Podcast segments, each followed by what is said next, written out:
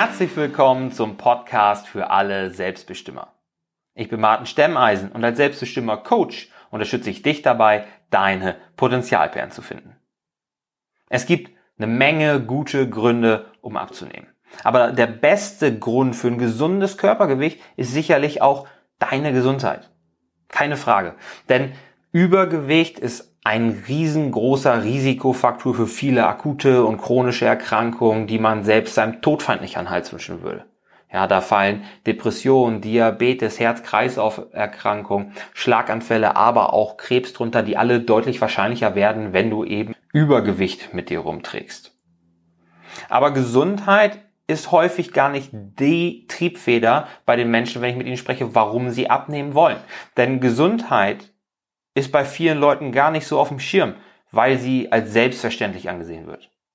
Hat zumindest so lange, solange wie man selbst gesund ist, wie man noch keinen Warnschuss bekommen hat in Form von einem Hörsturz oder von einem leichten Herzinfarkt, von einer schrecklichen Diagnose vom Arzt, ja, wenn sie so weitermachen, dann sehen sie eigene Kinder nicht aufwachsen oder oder oder.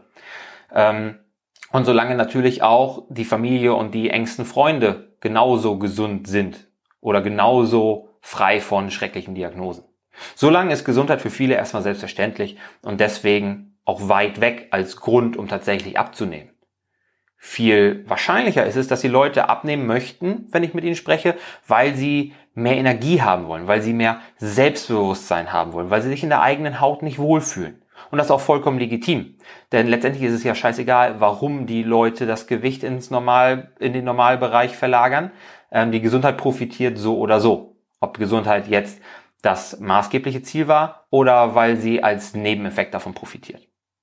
Also, mehr Energie und Selbstbewusstsein sind genauso legitime Ziele und sind natürlich auch für die psychische Gesundheit absolut wichtig, nicht nur für die körperliche. Denn wenn wir uns wohlfühlen in unserer eigenen Haut, dann genießen wir unser Leben auch viel mehr. Was auch immer jetzt Wohlfühlen in der eigenen Haut für dich ganz individuell bedeutet. Aber man sieht auch wahnsinnig viele Menschen, die einfach mit dem oder bei dem Versuch abzunehmen scheitern. Ja?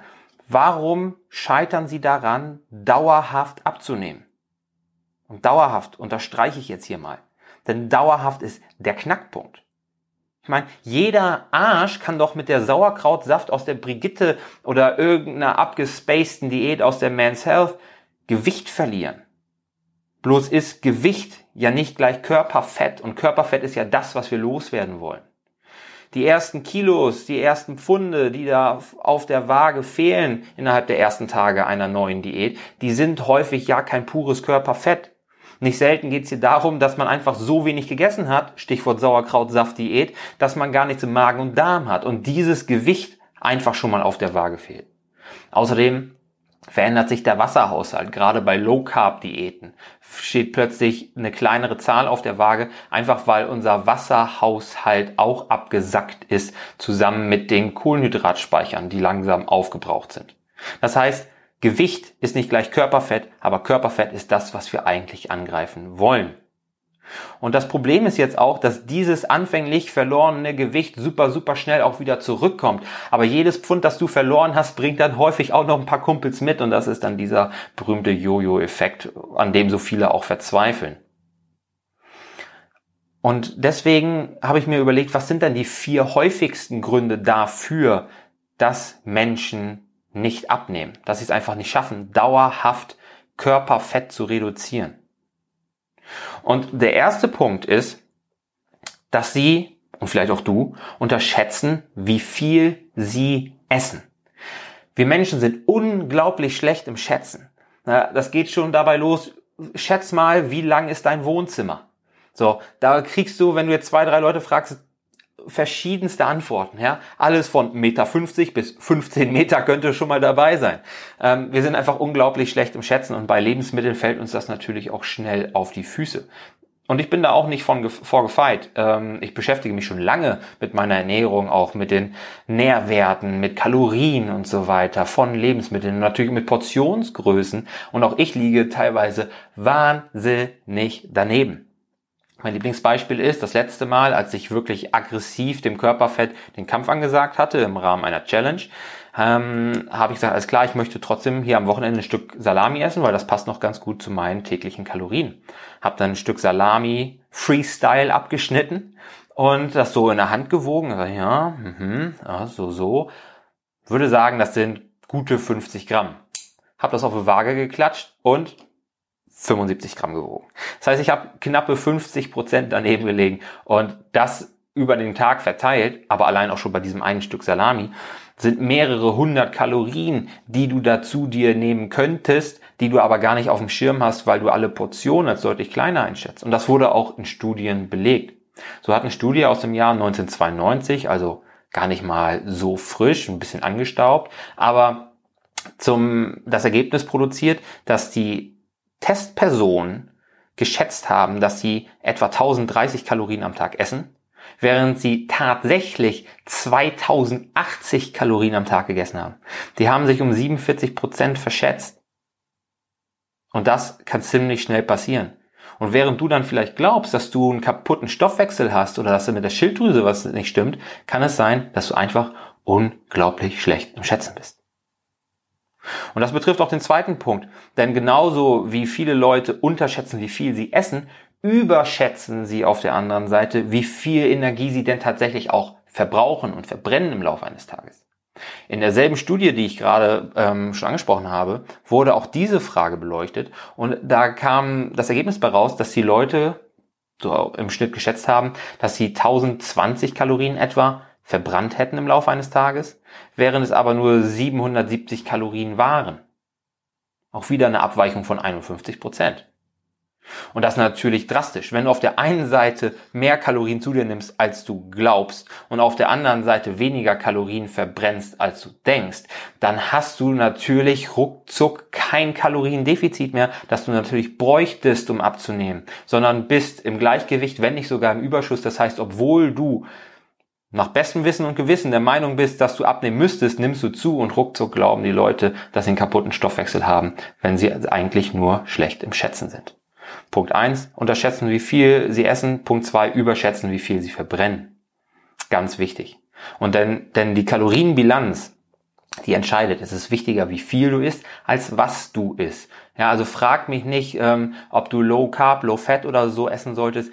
Es gibt da auch Studien zu, die zeigen, dass beides langfristig gleichermaßen gut funktioniert und es da auf die persönliche Präferenz ankommt. Und wenn es nach mir geht, musst du gar nichts Low essen. Ja, es muss weder Low Fat noch Low Carb sein. Weil das ist auch das dritte Problem, das ich sehe. Die Menschen machen eine strikte Diät wenn sie scheitern.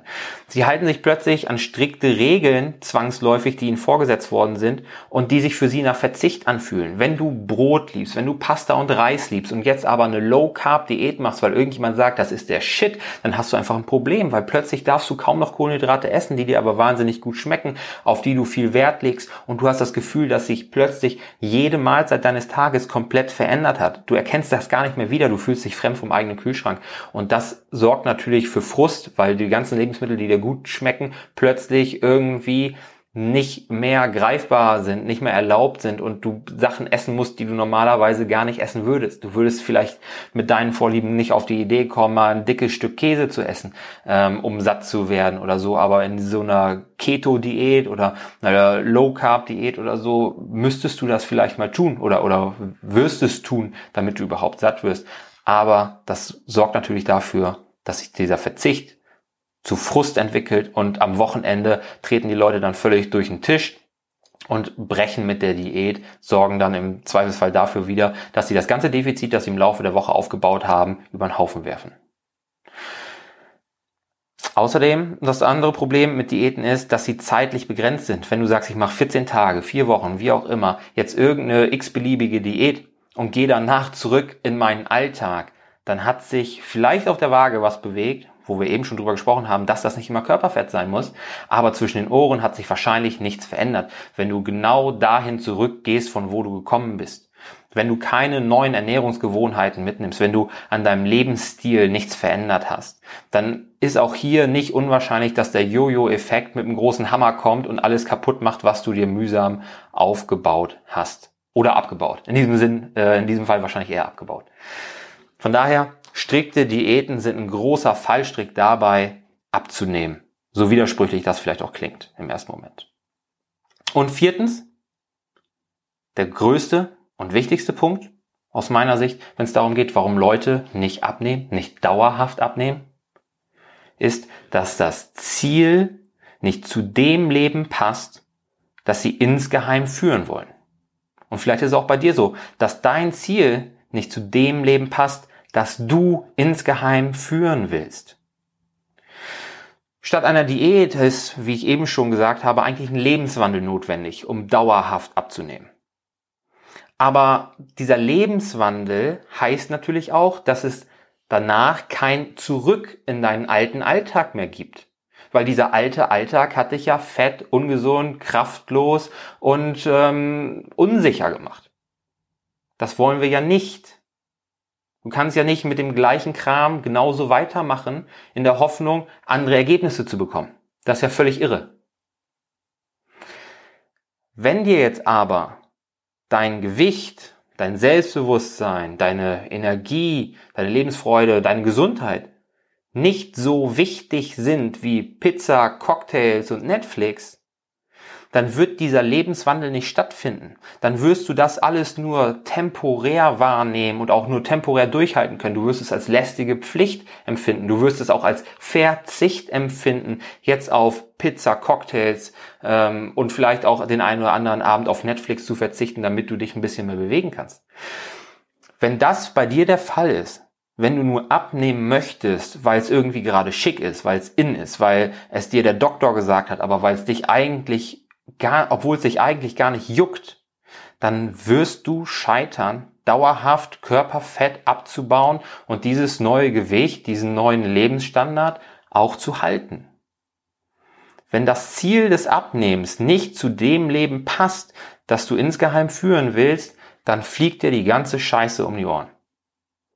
Und da kann dir auch keine Diät der Welt helfen, weil du immer wieder nur mit dem Gewicht nach oben fliegen wirst so lange, bis du nicht mehr happy bist oder bis der Doktor irgendwie dir mal wieder die Schranken aufzeigt und du dann wieder in die nächste Diät einsteigst, nur um sie nach vier Wochen wieder in den Nagel zu hängen und zurück in den alten Alltag zu gehen, der dir eigentlich viel wichtiger ist als dein Spiegelbild, als dein Energielevel, als deine Gesundheit. Und hier ist natürlich ganz wichtig, dass du ehrlich zu dir bist. Wenn dir das alles wichtiger ist als Gesundheit, Energielevel, Selbstbewusstsein, dann kannst du dir die Diäten auch sparen, kannst du dir den Stress auch sparen. Aber wenn du der Meinung bist, du willst da wirklich was dran ändern, dann kannst du es auch schaffen. Und zwar ohne Diäten, indem du mh, hm, darauf achtest, wie viel du isst, wie viel du verbrennst. Das muss aber nicht heißen, dass du immer Kalorien zählst. Es gibt da viele verschiedene Wege, um da weiterzukommen. Es muss nicht Kalorien-Tracken sein. Da gibt es verschiedene Möglichkeiten, aber du musst dich darauf einstellen, dass du Dinge ändern musst. Dauerhaft. Und nicht bloß für vier Wochen. Um dauerhaft Körperfett verlieren zu können. Du siehst also, abnehmen ist eigentlich relativ simpel, aber alles andere als einfach.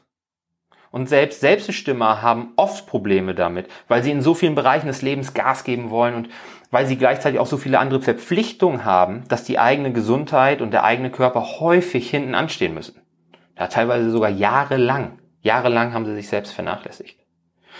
Und obwohl du vielleicht schon eine ganz gute Idee davon hast, eine Ahnung davon hast, wie es eigentlich funktionieren müsste, scheitert es oft daran, diese PS auch auf die Straße zu bringen und dieses Wissen dann tatsächlich auch umzusetzen.